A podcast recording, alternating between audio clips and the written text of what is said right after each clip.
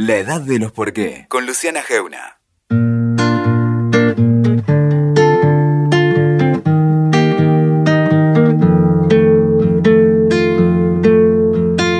Avião sem asa, fogueira sem brasa, sou eu, assim sem você. Futebol sem bola, piu-piu sem frajola, sou eu, assim sem La Nata, Jorge Lanata suele decir con sabiduría esta frase.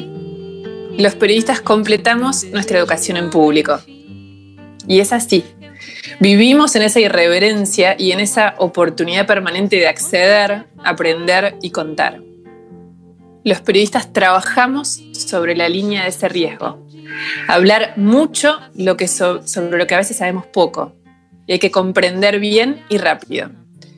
Con el coronavirus todo eso se puso en juego. Virus, epidemias, estrategias sanitarias, testeos. Todo eso pasó a la agenda pública de un día para el otro. Y en Argentina ese desafío se duplica cuando hablamos de la llegada del coronavirus a los barrios populares, a las villas. No es lo mismo la 31 que Villa Azul, ni Villa Azul que Villa Itatí, y eso que están pegadas.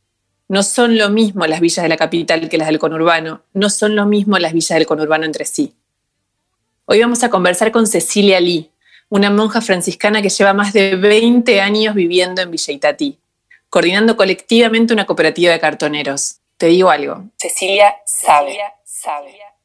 Así que te propongo una inmersión profunda en la realidad de Villa Itatí, en Quilmes, uno de los barrios vulnerables más grandes del conurbano, donde viven 5.000 familias y no hay red de agua potable, y llegó el coronavirus. Bienvenidos a la edad de los por qué.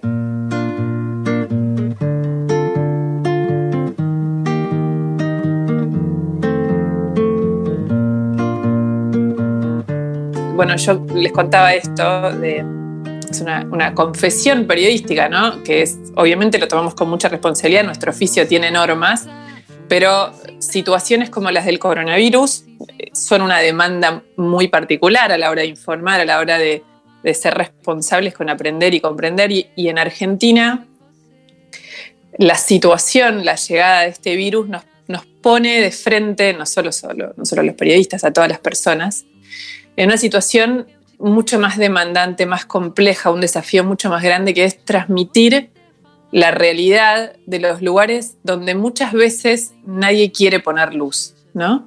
Los lugares más eh, abandonados por el Estado o con el Estado presente pero de modo totalmente insuficiente, la enorme cantidad de barrios populares de la Argentina donde la realidad es muy difícil y donde esto no hizo más que empeorarla. Y para conversar sobre eso, yo les propongo hoy a una persona que es eh, inolvidable. Yo la entrevisté ya hace un tiempo, se llama Cecilia Lee, ella es monja franciscana, vive en Villa Itatí, ahí, tiene una, ahí coordina una cooperativa de cartoneros y está en línea. Hola Cecilia, ¿cómo estás?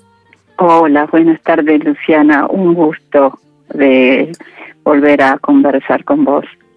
Sí, cómo no, es un, un, placer. Yo, para los que no te conocen, yo creo que hay mucha gente de las que nos escucha que ya sabe quién sos, pero para los que no te conocen les recomiendo muchísimo que se sienten a escuchar porque, porque es eso, ¿no? Es, un, es, un, es una oportunidad de, poner luz y de, ver una realidad que a veces nos queda como, lejana, ¿no? De, no? O no querer verla, muchas veces siento. Y esto, el coronavirus, si se quiere la, la oportunidad es que obliga a que nadie se pueda hacer indiferente sobre lo que está pasando ahí. ¿Cómo, cómo está hoy Villa Itatí?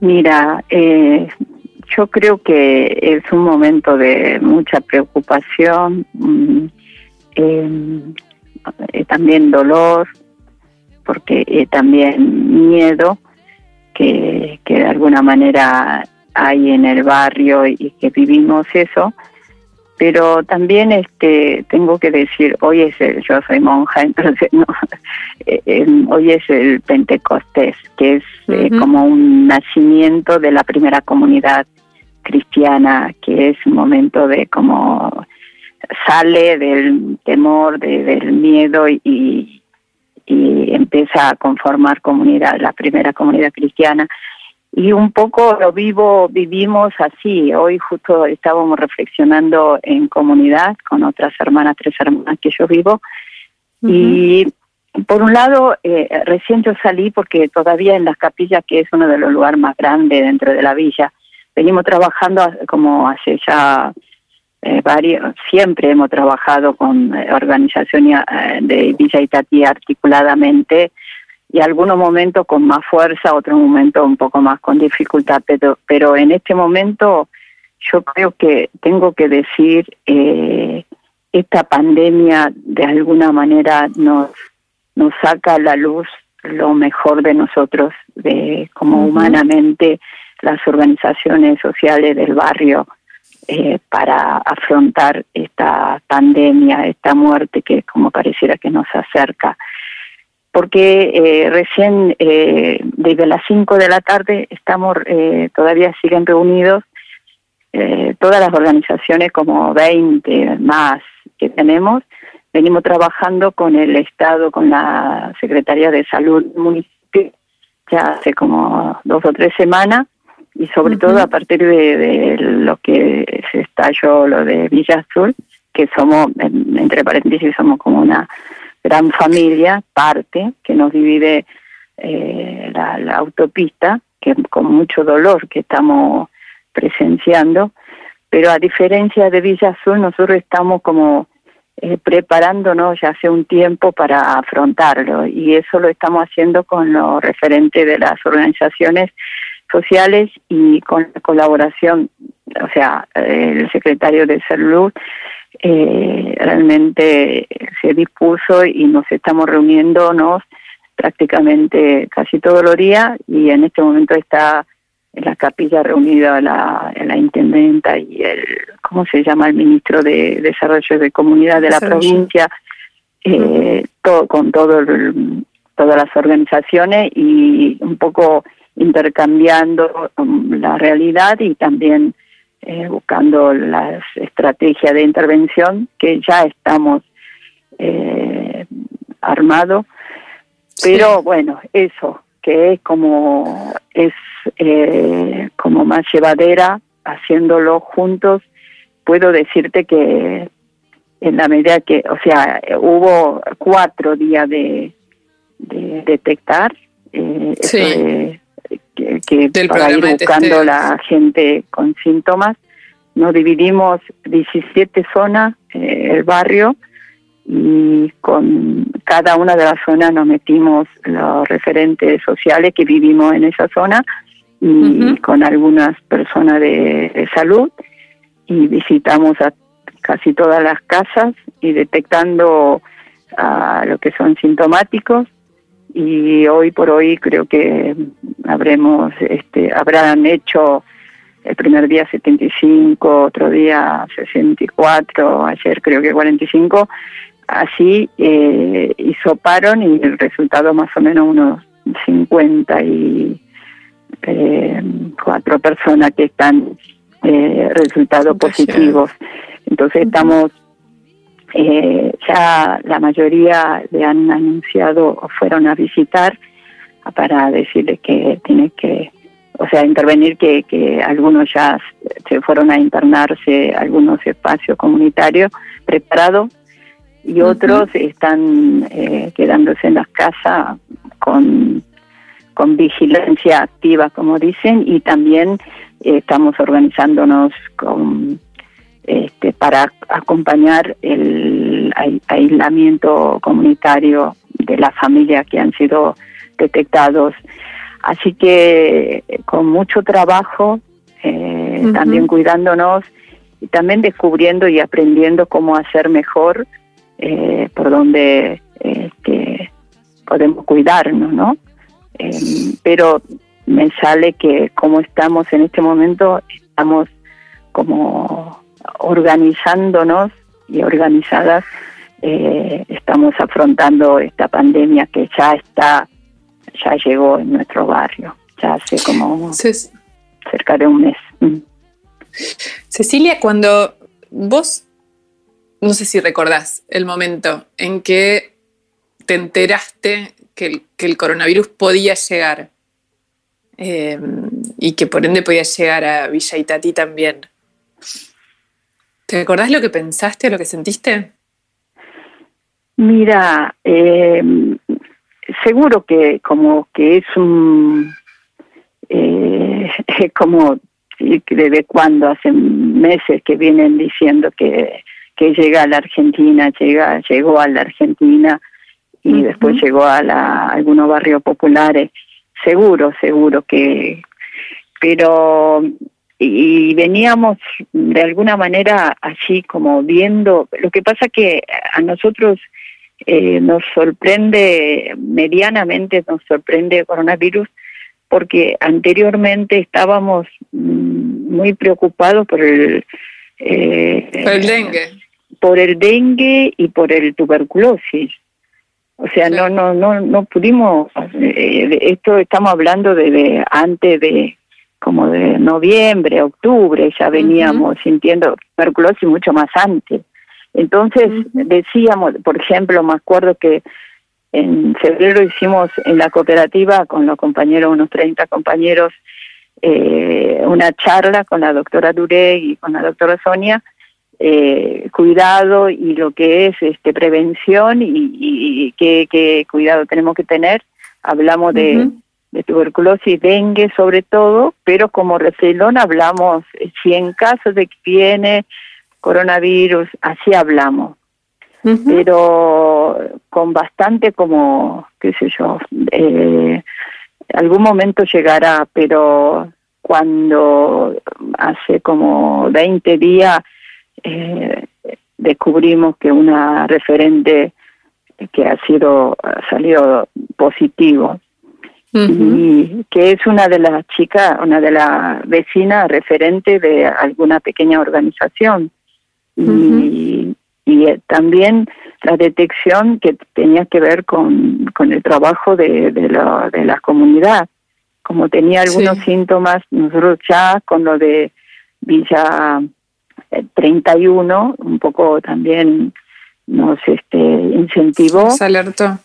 Alertó. Y después este acá había un cardiólogo que ponele hace un mes atrás, eh, que venía una vez a la semana y muy rápidamente falleció. A los mm, lo internaron un jueves, él vino un lunes a atender, jueves ya estaba internado y falleció el miércoles siguiente por coronavirus. Entonces como que ya veía, se nos venía, veía venir y ya estábamos un poco empezando a insistir lo de uso de barbijo, lavado de la mano, alcohol en gel, todo eso. Pero la verdad que, eh, viste como lo que es la, la, la pandemia, la muerte, siempre parece la sensación de que está un poco lejos, ¿no? Hasta que no te toca ya en lo tuyo. Y, eso es lo que un poco a mí me, me, pasó. Como día a día hay tantas cosas que uno está, eh, qué sé metida y, cuando nos dimos cuenta que, que ya llegó en el barrio. Y ahí empezamos un poco a activarnos y que justo también cercanía de, de, nuestra, donde vivimos, más o menos en media cuadra, entonces empezamos a ver, eh, llamarla, acompañarla afectivamente, contenerla y también a la familia, porque también recordamos que, que varias familias, algún barrio popular antes eh, Matera, que habían, primer caso, los vecinos eh, apedrearon. Entonces, preocupación ¿Apedrearon? de que... apedrearon a la familia que habían sido detectado primer caso, para que salgan, no sé qué, eh, del miedo debe haber sido. Entonces, nosotros, algunos referentes de la comunidad, empezamos a un poco a ver a ver qué, qué, qué hay que hacer para que para protegerlo.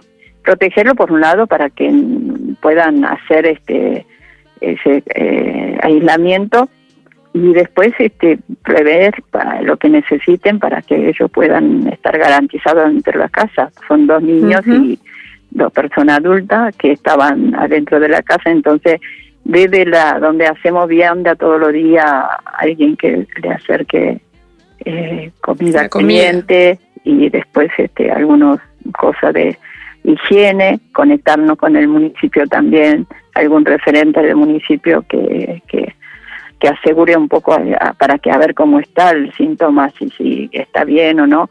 Entonces, bueno, empezamos a, movernos, pero sobre todo un poco personalmente me preocupaba qué reacción tenemos como vecinos, ¿no? Algunas vecinas, y de hecho que alguna noche salí para, eh, lo llamo, o sea, eh, todos los días para ver a ver cómo están.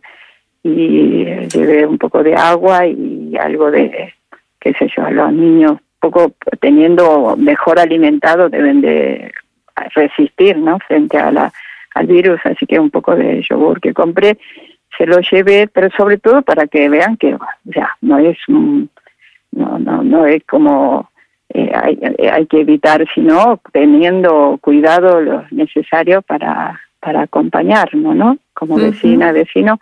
Así que, en realidad, mira, eh, preocupadas estamos, pero también estamos sobre todo ocupados, ocupándonos. Es un momento, me parece, muy importante de, la comunidad del barrio, como estamos muy activamente interviniendo. Y si vos viera cómo se desarrolla la reunión, eh, ahora dos horas, eh, es como para conmover, ¿no? Porque, o sea, el único interés es en la vida de cada uno de nosotros, de los vecinos, de la vecina, y todas y todos, o sea, de alguna manera dejamos de lado toda la diferencia que la hay y que conflictos, claro que sí hay, y lo dejamos ah, de un lado y todos juntos, el Estado, vecinos, organizaciones, estamos como abocados para tirar para adelante. Así que yo digo, eh, las condiciones de, este virus debe ser son, em, realmente, todo el mundo dice que es muy agresivo, muy contagioso, todo eso, pero la otra cara de, la misma moneda es que de alguna manera, mm, o sea, como momento crítico de, de y hipercrítico, nos salvamos todos o nadie se salva, ¿no? Así que estamos en eso. Eh, dentro de todo, puedo decir que, que bien, me siento bien. Igual, o sea, hay, día a día vamos a ir corrigiendo mm, cuestiones eh, estructurales que toda la vida estamos, por ejemplo, falta de agua, falta de... Bueno, por eso, vos, recién lo dijiste al pasar, viste, cuando yo digo, muchas veces eh, la gente no imagina, digamos, cuando a mí me, gusta siempre recordar, es, una cosa dogmática, pero la, cuando se hizo el censo de los barrios populares en Argentina, eh, el único censo que hay que se hizo entre 2016, 2017, 2018 y 2019, creo que se terminó en 2019, se le pone una caracterización ¿no? al barrio popular. ¿Qué es un barrio popular? Bueno, urbanización de determinada cantidad de gente que mm. no tienen propiedad sobre su tierra y que no tienen acceso a dos de tres servicios básicos, que son agua, cloaca o luz. En Villa Itatí. Sí, sí. ¿Qué es lo que no hay? No, tenemos, red. No tenemos ninguno de los tres. O sea, ninguno, cloaca, nada. Eh, la luz estamos viviendo colgadas. Eh, agua eh, enganchadas. Ahora hace dos o tres años eh, que hubo una intervención fuerte de integración urbana, un proyecto de integración urbana importante que hubo estructuralmente durante dos años. Eh, ahí habían dejado tendida de, agua potable, porque parece que hicieron análisis de agua que estamos bebiendo son agua de alguna manera contaminada. Es obvio, la, manguera pasa por la, por la zanja, que es la garantía de que no se rompa fácilmente por la pisada de la gente, ¿no?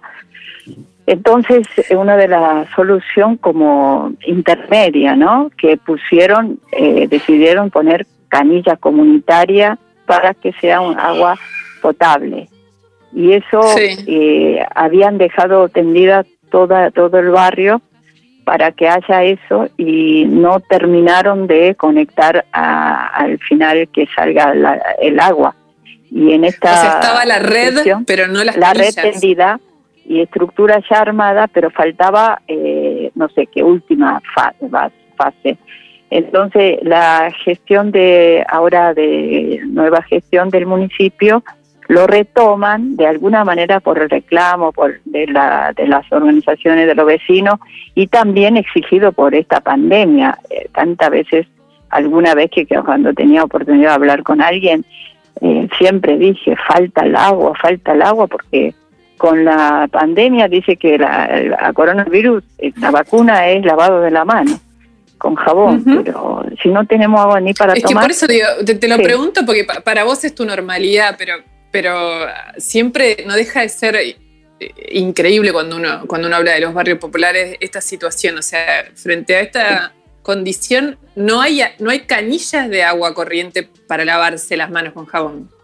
Eh, no, varios, o sea, hay muchas casas que tenemos agua porque estamos como de alguna manera también conectadas y sin habilitación con AISA, sino que mm, este barrio hace 60 años, así que vivimos tantos años, traemos cuando un sector que no tiene agua, se ponen, se ponen de acuerdo los vecinos de ese sector, intenta buscar alguna red de, que gruesa que pasan por el asfalto y armamos y traemos agua y tenemos un sector se resuelve un poco así. Y en cambio a otro sector se quedan sin agua, bueno, también se tiene que buscar. Así rebuscamos, no, es, no hay una tendida de agua. Y en cambio, eh, ahora esta de, ¿cómo se llama? Canilla comunitaria. comunitarias. Eso ha sido organizado por, la, por el Estado provincial y, y también con el municipio eh, eso pues, a través de AISA. De hecho, que ahora eh, creo que esto ya como legal, pienso. Entonces, canilla comunitaria. Igual, algunas zonas en la cava, el día que cuando empezó a salir agua, que todos estábamos contentas, pero al día siguiente nomás, algunos vecinos enseguida buscaron por dónde pasa esa, esa red, ya lo llevaron a su casa, ¿no? Sí. Y, y es así, eh, eh, qué sé yo, eh, o sea, todos necesitamos eh, vivir un poco mejor y a veces cuesta mirarnos así conjuntamente, como pensar en nosotros. pero bueno, admito que, que porque ahí donde hay muchos niños eso también está bien, que pero mucha gente está sin agua. De hecho, que algunos alguna algún centro de alguna organización que andaba entregando eh, viandas y tuvieron que suspender algunos días porque por falta de agua, ¿no? Pero bueno, eso es una, cocinar, ¿eh? No podían cocinar porque no tenían agua para cocinar. Esa organización no podía tener agua. Igual el municipio parece que estaba proveyendo, que traía agua así todos los días, pero no alcanzaba porque estaba muy metido adentro de un pasillo y es difícil de y en una zona un poco más eh, alto alta y, no le llegaba a hacer este no sé eh, así que pero bueno eh, en las condiciones básicas necesidades básicas que, que no está cubierta eso ya se sabe no pero... Eh, ¿Cuántos años dijiste que tiene Villa Itatí, Cecilia? Mm, Villa Itatí, eh, por lo menos más de 60, porque doña Ramona, que, que, que cocinera y vieja cartonera, que ahora cocina en la cooperativa, ella dice 60 años, o sea, ella tiene 68 años, algo así, y ella cuando llegó tenía 7, 8 años, así que ya, ya, ya ahí ya había algunas casas y eso. Entonces, eh, más de 60 años, sí, sí, el barrio antiguo, ¿no? ¿Y vos cuántos años hace que estás ahí? Yo hace 20 años, en el año 2000 llegué, así que también unos cuantos años, ¿no? Sí. Pero parece ayer, ¿no? Siempre estamos como eh, dinámica la vida y uno no, no, no mucho no, no me doy cuenta cómo pasa el tiempo, ¿no? Así que sí, sí, más como este momento de, de crisis tan importante, ahí eh, es este como que hay que poner toda la energía puesta para, para el horizonte de cuidado de, comunitaria y mejor calidad de vida para todos y todas, ¿no? Cecilia, vos recién me decías que llegaste en el 2000. La cooperativa, si no me acuerdo mal, en el, fue un, poco una respuesta a esa emergencia del 2001, ¿no? Sí, sí, tal cual. Surgimos ese año, 2000. sí. Si pensaras aquel momento y este de hoy, ¿qué le, qué, ¿qué le ves de distinto y qué le ves de igual? Mira, ¿qué veo distinto? Distinto porque el tiempo transcurre y como sea la vida evoluciona, ¿no? Porque yo vi, yo viví en el año 2000, eh, la verdad que la precariedad con que se encontraba ese, esa crisis era muy muy impresionante. Las familias estaban muy desprotegidas, eh, mucha cantidad de niños, el hambre realmente era impresionante, los cartoneros. Como yo estaba, yo venía 20 años de la Patagonia, yo extrañaba de alguna manera ese cielo azul, esa, esa, ese desierto, ese modo de ser, de vivir de los mapuche, de la gente. Y, y ahí, acá eh, encuentro como que realmente la vida era una extrema precariedad, tanta necesidad de como tan visible a cada momento. Y la gente estaba muy como en aquel tiempo no existía ningún tipo de lo de eh, asignación universal por supuesto planes nada. Y y creo que eh, tiene que ver como que creo que dentro de todo como sea la vida evoluciona hacia adelante, colectivamente y también eh, familiares y eso, siempre cuando hay como, como, como dice aquí, hay organizaciones que de alguna manera apostamos y mejora las condiciones de vida. Entonces, eso veo como que hay, hay una evolución de, de muchas familias, que, que son las familias que, que viven acá y que los niños que eran en aquel tiempo niños que, iban a la escuela o salía a cirugiar con sus papás. Y varios son chicos que están estudiando, terminando secundaria y están con la universidad o terciario. Y condiciones de vida que, que la gente tiene, algo de efectivos que manejan. En ese sentido, creo que hay diferencia que de alguna manera pienso que hay. Igual igual es este la precariedad estructural que se vive como barrio como nuestro que, que hay cosas que hay cohesión aunque hagamos esfuerzos inmensas eh, individuales pequeños grupos si no hay una intervención decidida política política pública del Estado para el bienestar de, de una comunidad como esta es muy difícil de que, haya hay cosas que superen tan este, rápidamente. Y en ese sentido eh, una es por ejemplo el tema de, de, que esto que recién hablábamos no eh, falta de agua. cloaca agua. Pienso que estos últimos dos años hubo una intervención más decidida por eso cuando nos juntamos con otros barriadas de otras otras este, localidades nos decían que somos una de las villas privilegiadas que, que nos habían intervenido mucho de parte de la provincia eh, en estos últimos dos o tres años. Pero de todas maneras, eso, algunas cosas, eh, por ejemplo, al asfalto que han mejorado en Acaba, primero asfalto pusieron en, en Acaba. Cuando decís la Cava, es una zona del barrio, ¿no? En la, la Cava, que es la zona más eh, vulnerable, más este, más pobre dentro del barrio.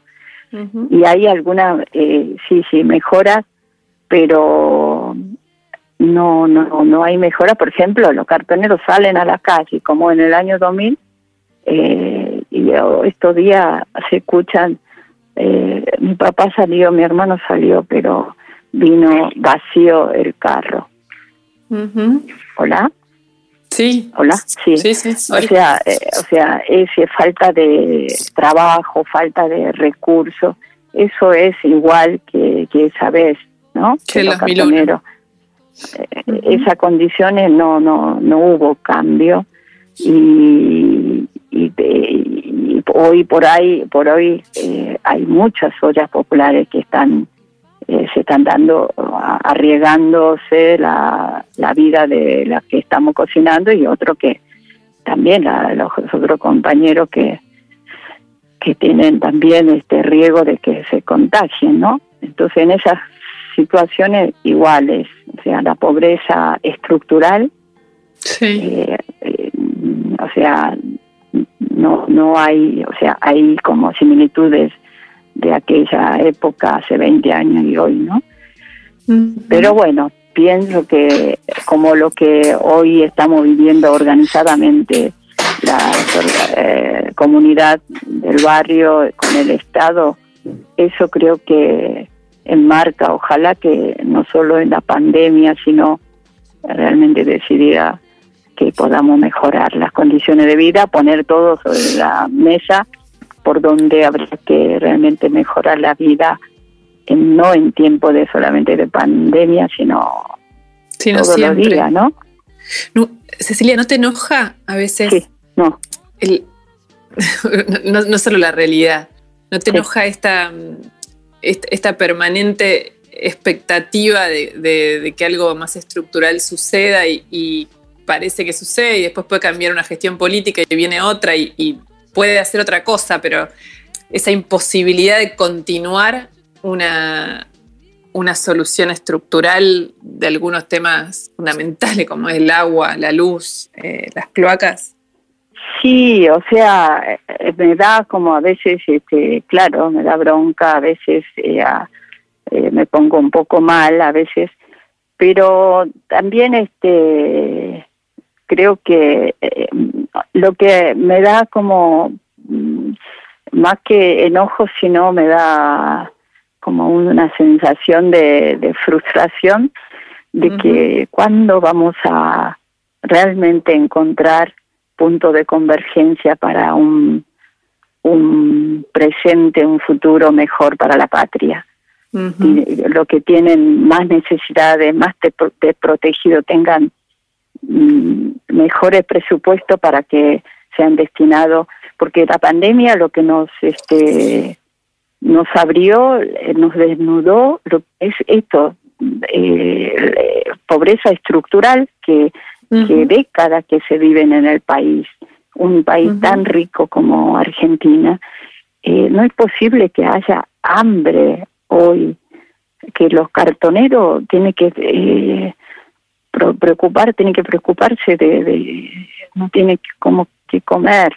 Entonces, eh, es un es un desafío, pero también creo la buena voluntad y creo que esta pandemia, coronavirus, que, que humanidad entera estamos padeciendo, algunos que son más soberbios, que creen que, que nada pasa, eh, creo que llevan más víctimas y otro que con humildad y que intenta buscar el camino que proteger, yo creo que nos, eh, nos tiene que ayudar a, a- a encaminar un camino de, de consolidación, de mejorar la calidad de vida para todo, ¿no?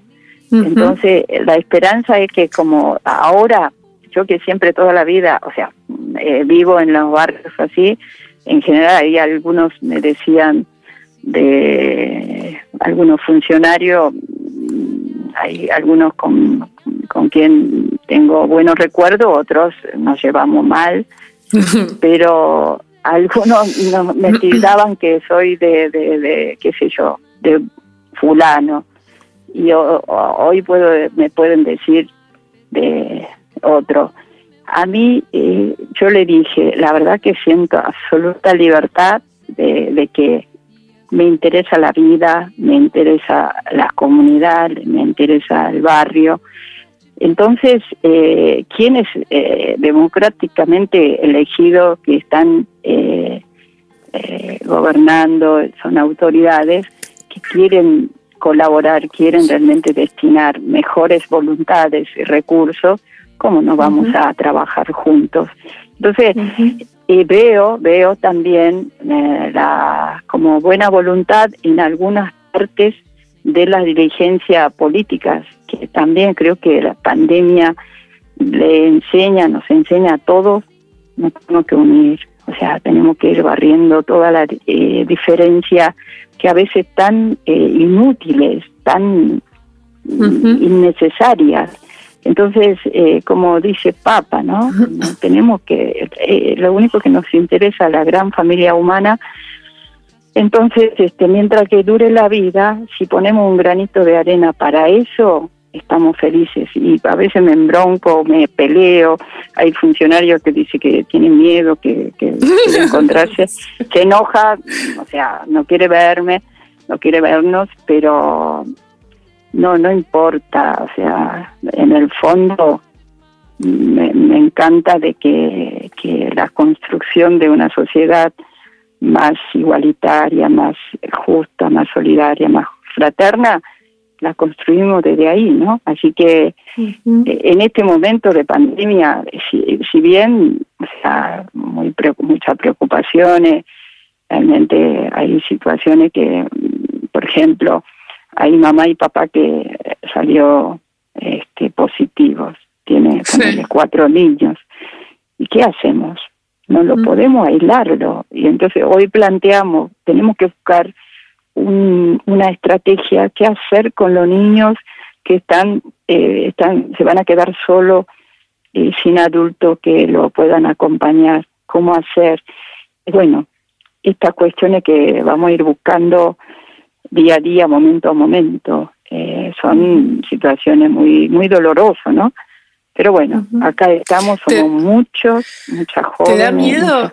Te, perdón, ¿Mm? te, da miedo que a Villa Itatí le apliquen el mismo sistema que a Villa Azul y, se cierre y, y no puedan salir ni para hacer las compras? Mm, eh, no, no, no creo, no creo. Justo de esto estuvimos hablando, pero primero ya Itatí es inmensa, 20, 23 manzanas.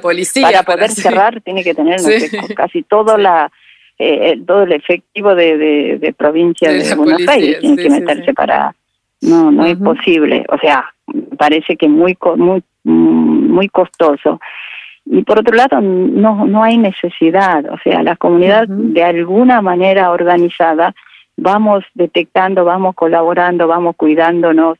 Habrá alguna zona que estamos como focalizando donde hay mayor cantidad de personas afectadas y bueno veremos a ver cómo hacemos más eh, eso de búsqueda activa o de vigilancia activa para garantizando de preveyendo todo lo que necesitan y acompañamos, pero no, no, no, no, no creo que, que, se le ocurra eso y aparte que si nos reunimos así como esta instancia con autoridades, eh, no creo que tome una decisión que no tenga nada que ver lo que estamos charlando, ¿no? Así que no, no, no va, no creo que va a suceder eso.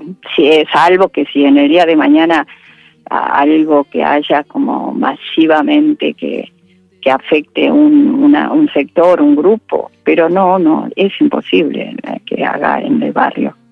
No, no, no, no tenemos esa preocupación. Y además este, estamos manteniendo diálogo muy abierto permanentemente, así que... Permanentemente.